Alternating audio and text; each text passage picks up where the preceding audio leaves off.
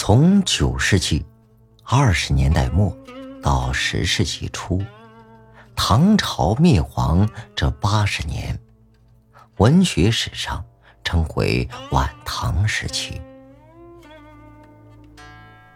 这时，宦官的势力越来越大，把持朝政，官僚的党争也愈演愈烈，而藩镇对抗。则逐渐向军阀割据过渡，终于把唐王朝灭了。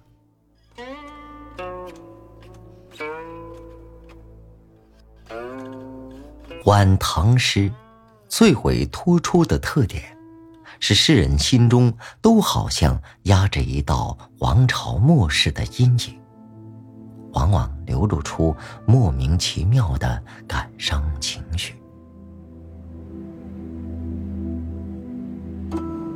杜牧的“烟笼寒水月笼沙，夜泊秦淮近酒家。商女不知亡国恨，隔江犹唱后庭花。”李商隐的“向晚意不适，驱车”。缘，夕阳无限好，只是近黄昏。虽然这时离唐王朝灭亡还有半个世纪，但都有一种大厦将倾、狂澜已倒的惊恐。这种情绪，越往后就越。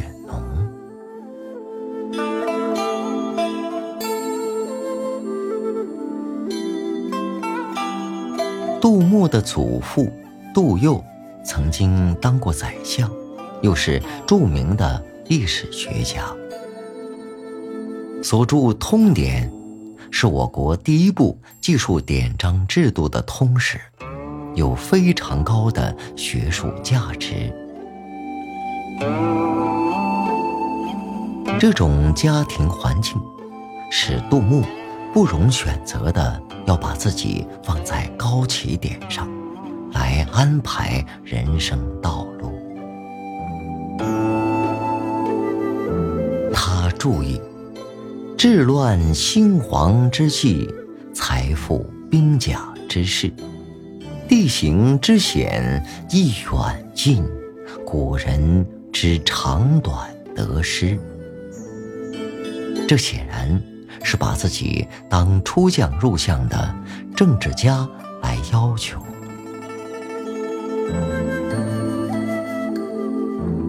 他写过政治军事论文，还注释过《孙子兵法》，很以这方面的才能自负。像他的《赤壁》，就以军事家的眼光来看待这次战争。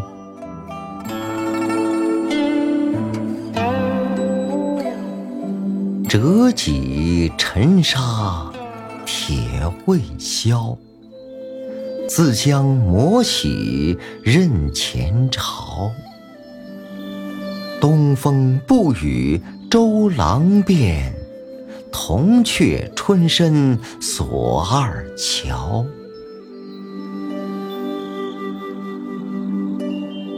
字面的意思是说，六百多年后。诗人还在赤壁找到没有救世劲的断戟，可见赤壁之战的激烈。当年周瑜若不是东南风帮忙，用火攻侥幸击败曹操，恐怕东吴的两个美女大乔和小乔也会被曹操捉到铜雀台去。显然，在杜牧看来，战争的胜败绝不像历史记载的那样带有必然性。也可以推想到，这里面有他自负的傲气。在《题乌江亭》这首诗中，他也以军事家高瞻远瞩的目光来看待项羽的垓下之败。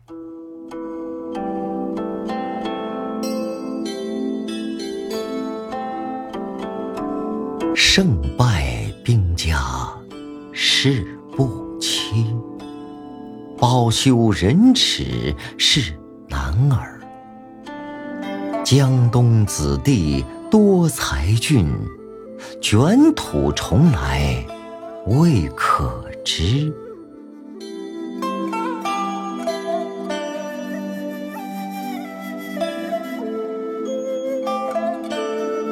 垓下决战，全军覆没后，自杀是项羽唯一的抉择。这一点，杜牧不可能不明白。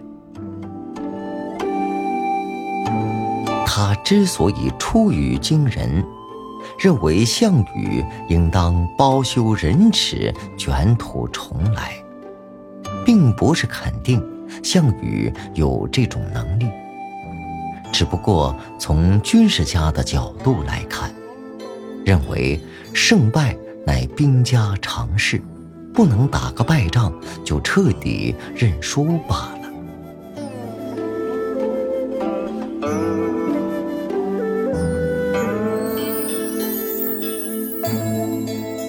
这里是安徽贵池杏花村。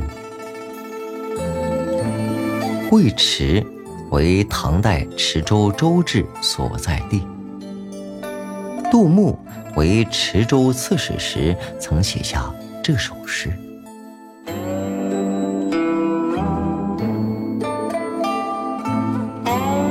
清明时节雨纷纷。”路上行人欲断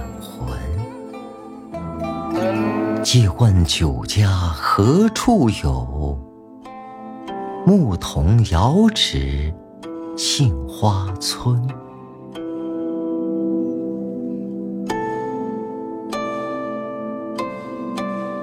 这首诗一般，妙就妙在有人改写成一个独幕剧。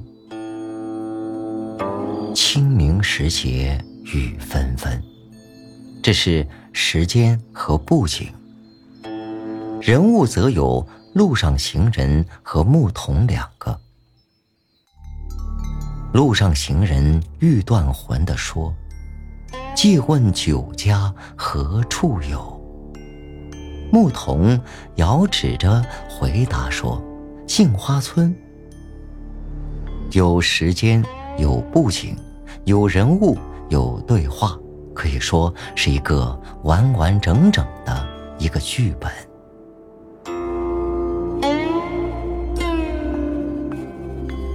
杜牧自视甚高，极想有一番作为，可是他并没有脱颖而出的能耐，时代也并不特别照顾他，给他一试身手的机会。加之他秉性刚直，又爱发议论，因而二十六岁成进士后，有十几年时间，一直在节度使手下当幕僚。他本来就是个风流才子，既感到郁郁不得志，于是就放浪形骸之外，干脆流连于。歌楼酒馆之间，即行酒色，留下了好些风流故事。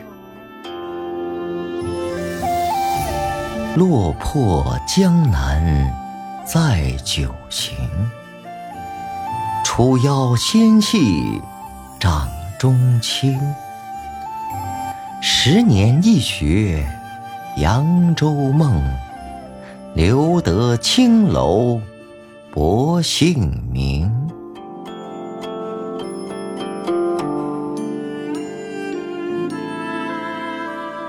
遗怀，这是一首传颂很广的诗，抒发的就是他这种心情。诗中也流露出悔恨，说明他并不想过这样的生活。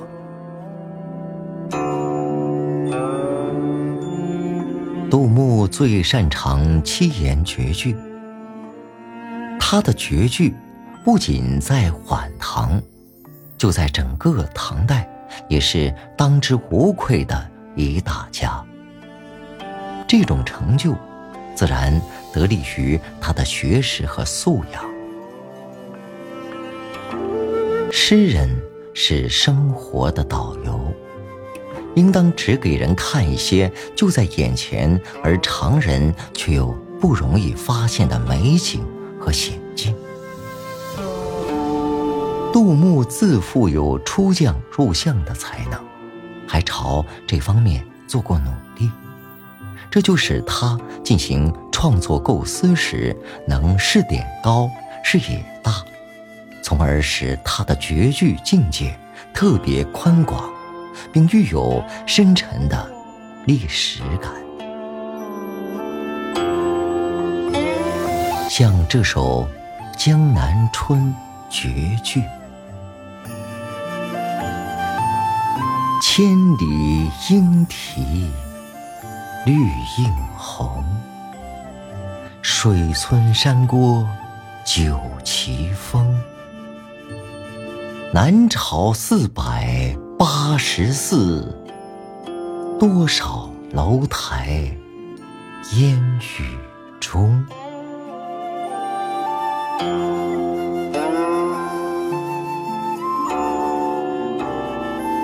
这首诗用鸟瞰取景的手法，把千里江南、莺啼燕语、绿嫩红肥的明丽春光铺展在读者的眼前。使读者的心胸也似乎扩展到能容纳千里的幅度。后两句，解南朝迷恋佛教、大建佛寺，导致国力贫弱而终于沦亡的教训，来提醒晚唐统治者，不可再蹈覆辙。诗人从眼前的实景切入，但到第三四句，却一笔荡开，由实景进入虚景。南朝四百八十寺，多少楼台烟雨中。既是眼前实景，又是想象中的虚境。一实一虚，似真似幻，使诗的意境一下就扩展开来了。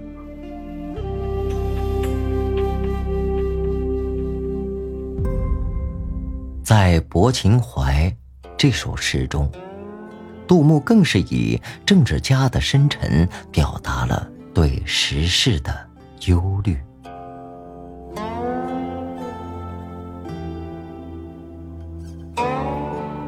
烟笼寒水，月笼沙。夜泊秦淮，近酒家。商女不知亡国恨，隔江犹唱后庭花。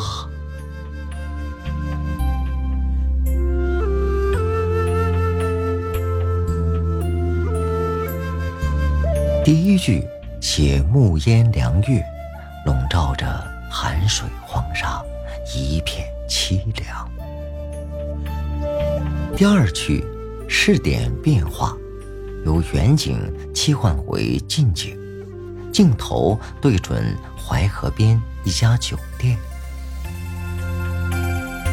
后两句画面再次切换，展现在读者面前的。是一个正在唱“玉树后庭花”的歌女，由此引发出诗人对商女不知亡国恨的深沉感慨。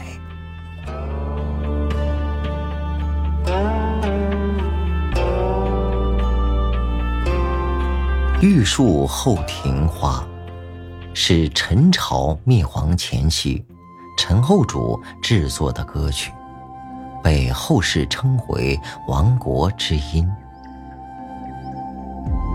那个歌女唱的，也许真是玉树后庭花，也许只是一般的流行歌曲。但由于诗人心中有一幅陈后主荒淫亡国的图像，而且蜻蜓点水一样，老在现实生活中寻找叠合点。此情与歌女唱歌的此景一碰，立即爆发出灵感的火花，诗人眼前。就展现出一个新天地。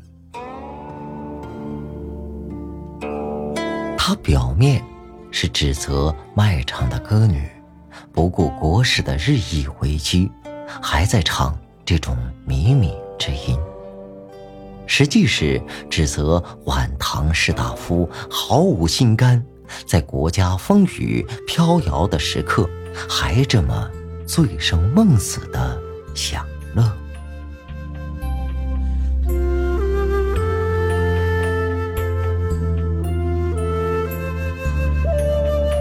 他的咏史诗也非常出色，像著名的《过华清宫》第一首：“长安回望绣成堆，山顶千门次第开。”一骑红尘妃子笑，无人知是荔枝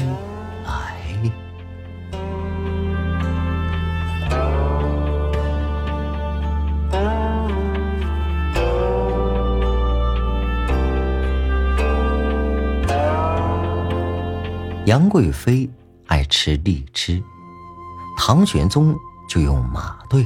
由四川驮运到长安来给她吃。诗人尖锐地讽刺了唐玄宗这种荒唐行为。骊山上的华清宫，在安史之乱中被严重破坏。如今，远望华清宫，又那么金碧辉煌，犹如一堆锦绣。第三四句，一骑红尘妃子笑，无人知是荔枝来。诗人又采用运实入虚的手法，由眼前实景跃进历史记载中的虚境。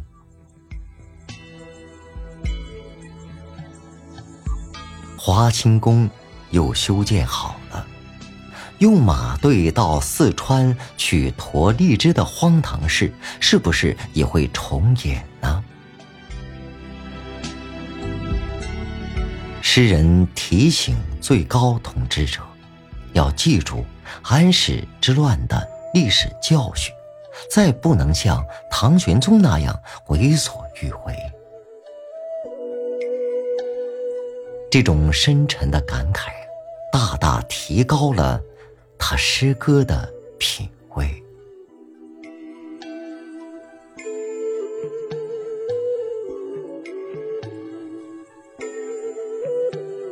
由于胸襟开阔，杜牧写的山水风景诗也显得特别高朗爽健。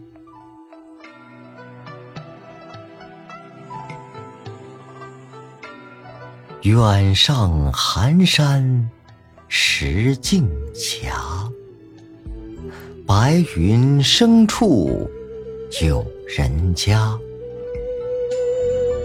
停车坐爱枫林晚，霜叶红于二月花。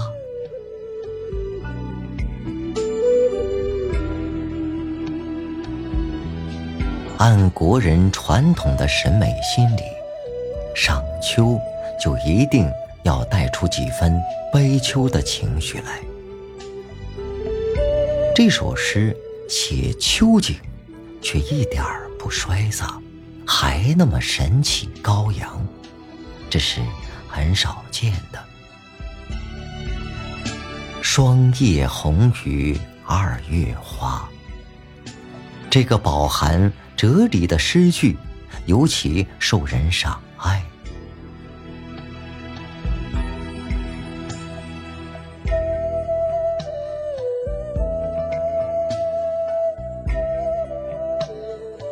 杜牧的好朋友许浑，也应当顺便提一笔。他的“山雨欲来风满楼”这句诗，大概是无人不知晓的。遇到有迹象表明重大事件即将发生时，我们说上一句“山雨欲来风满楼”。就足以说明一切了。包含这句诗的这首七律就不说了，还是来看看它的塞下曲吧。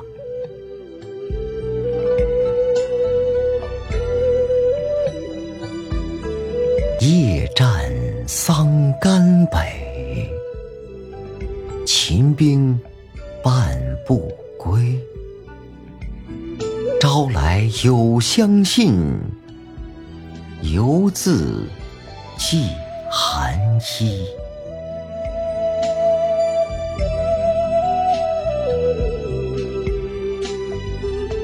这样切入诗题，来凸显战争的残酷，角度选的非常别致，读了叫人触目惊心。由此，我们自然回想到意境相同的另一首诗，这就是唐末诗人陈陶的《陇西行》。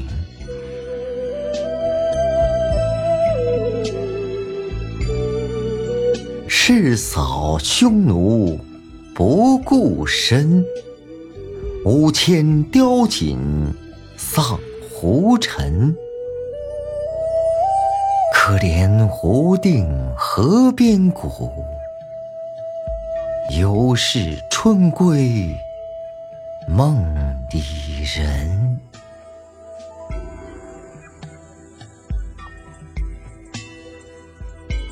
这首诗更具有震撼人心的力度。许浑虽然也在控诉，但感情比较内敛。这首诗的控诉却饱含血泪，直到今天，读起来还使人伤心惨目，潸然泪下。